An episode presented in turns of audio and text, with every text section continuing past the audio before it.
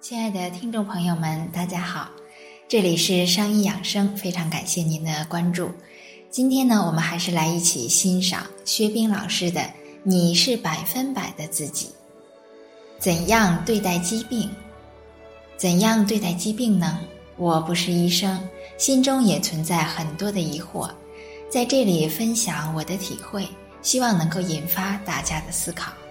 首先，我感觉建立在对生命部分认知基础上的治疗方法有利也有弊。利是在我们无法靠自身的力量解决的情况下，帮助我们走出困境；弊就是在对付疾病的同时，也降低了我们自身的平衡能力。比如说，在杀死不正常细胞的同时，身体其他细胞也受到了不同程度的伤害。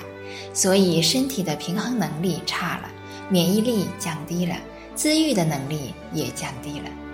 免疫力、自愈力的降低，使得我们越来越依靠医药，越来越多的摧毁病毒的医药，又让我们的免疫力、自愈力更差，患病的几率变得更大，生命就进入了一个恶性循环。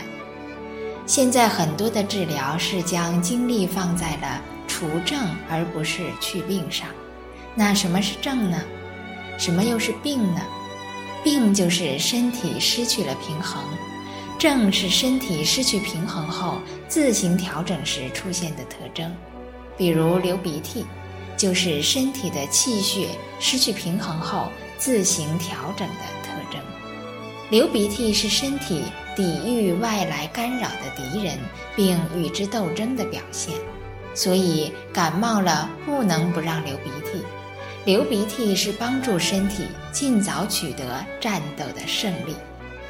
好，亲爱的听众朋友们，今天我们先分享到这里，这里依然是上医养生在北京问候您，让我们相约明天。